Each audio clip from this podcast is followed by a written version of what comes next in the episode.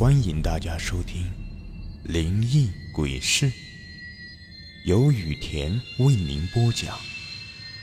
最后提醒大家一句：小心身后。身后。这个故事的名字叫做《黄皮子内丹》。严冬来临，不由得让我想到主席的诗。北国风光，千里冰封，万里雪飘。东北的确很冷，外面白茫茫一片，大山上积攒着厚厚的积雪，就连树杈上也被这白雪包裹，沉甸甸一片。一阵凛冽的风吹来，积雪刷刷的落了一地。不过屋子里却很暖和，我和舅舅坐在炕上。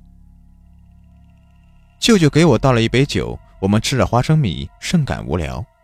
舅舅，这够无聊的了，要不你给我讲个故事吧？舅舅摸着下巴的胡茬，点了点头，说：“嗯，那好吧，那我就给你讲一个。”舅舅给我讲的这个故事发生在七十年代，那时候我舅舅才九岁，基本上也算是知识的年龄。当时东北生活条件艰苦，不像现在大家都修上小洋楼了。那个时候房子还是土坯房，茅草做成了屋顶，纸糊的窗户。要是遇上下雨天呢，屋里准漏雨。那时候用篱笆围着院子，家里养着牛羊，用葫芦装盐，还把用过的抽屉吊在半空中，当做婴儿的摇篮。可是舅舅说，像这样条件的，就算生活条件比较好的大户了。当时，舅舅家里很穷，穷的连一双鞋都没有。村子里有一个大户人家，姓丁，家里非常有钱，家里也有很多好吃的。穷人家的孩子经常站在他家的外面，光是闻着他家的饭香，就馋得流口水了。可是，这户姓丁的人家虽然有钱，可是。家中却没一个男丁，这可把丁老爷给急坏了。要知道，农村，包括现在的农村，重男轻女是非常严重的。丁老爷的几个太太生的全部都是女的，没有一个男孩。甚至丁老爷还觉得，走在外面总有人在他背后指指点点，就因为他家里没有男丁。有一天，来了一个道士，给丁老爷看了看风水。说是祖宗的风水有问题，要求迁坟。丁老爷问：“迁坟后是否就能生出儿子？”道士点了点头。果然，迁坟后一年，丁老爷的二太太就怀孕了。十月怀胎之后，竟然生了一个儿子，这可把丁老爷给高兴坏了。要知道，他当时都快要六十岁了。丁老爷老来得子，心里高兴坏了，把这个儿子当做宝贝一样，还宴请全村吃了三天的流水席。这流水席里，鸡鸭鱼肉，各种野味也是应有尽有，可把村民给高兴坏了。就连其他村的人也跑来吃免费的流水席。可是好景不长，丁老爷的儿子在五岁的时候生了一场重病。看过各种郎中都不见好，甚至省城里大医院也都去了，医生也是束手无策。儿子一天天消瘦下去，眼看就离死不远了。这个时候，丁老爷也不知道听谁说了一个偏方，说是山中有不少黄皮子，也就是黄鼠狼。那时候东北经常出一些灵异的事，丁老爷也听说了。山中的黄皮子有不少修炼成仙，只要逮住他们，取出他们的内丹，研磨成粉，给孩子吃下，就能治好病。不过，动物修仙也不是件容易的事。但是丁老爷有钱有势，为了儿子的病，哪能顾得上那么多呢？就命人去山里抓来不少黄皮子，把他们通通都装进笼子里。舅舅说。当时村里的孩子都去看热闹，他也去了。看到满院子里有好多黄皮子，他们都被装进笼子里。这些可怜巴巴的黄皮子，眼睛眨巴眨巴的，有的身上还受伤了，非常可怜。丁老爷为了取黄皮子的内丹，就把这黄皮子一只一只的拿出来，再拿着一把锋利的匕首，直接划开他们的肚皮，在里面翻动了一下，并没有内丹。这些黄皮子被开膛破肚之后，内脏流了一地，不过，并没有死。他们一个个疼得龇牙咧嘴，表情狰狞，全部都被遗弃到外面了。最可怜的是，不少黄皮子看到同伴被开膛破肚，一个个犹如惊弓之鸟，双腿给丁老爷跪下，前面两腿合十，看起来好像在作揖一样。村里的霍大爷看到这一幕，一直叹气说：“哎呀，冤孽呐！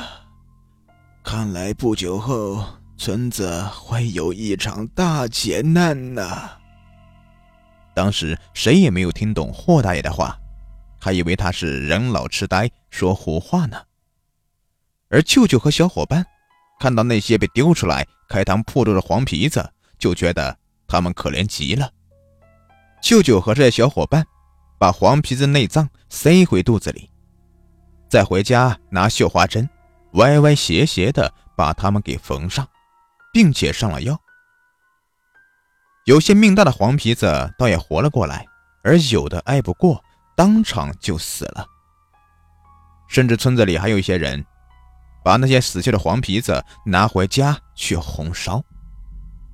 不过，稍微有良心的人都不会这样做，因为黄皮子这个东西非常有灵性，千万碰不得。就这样，丁老爷大概杀了一百来只的黄皮子，终于在一只黄皮子的肚子里找到了鸡蛋大小的内丹。这可把他给高兴坏了，他命人把这个内丹研磨成粉，拿给儿子顺水服下。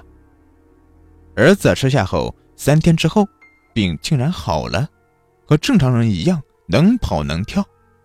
奇怪的是，他儿子不出十天，竟然在床上暴毙而亡。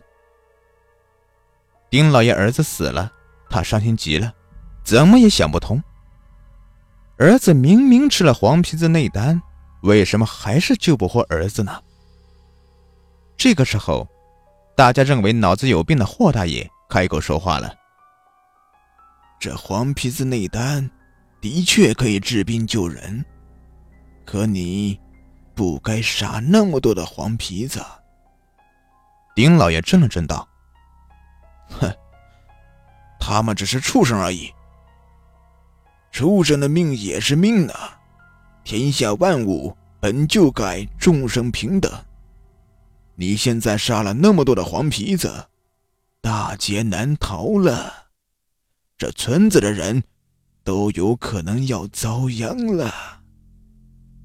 丁老爷和捕杀黄皮子，甚至吃过黄皮子肉的人，大家都吓坏了，生怕遭了报应，就问霍大爷有什么方法可以救命。霍大爷摇了摇头，喃喃地说：“这都是命啊。”这都是命呢。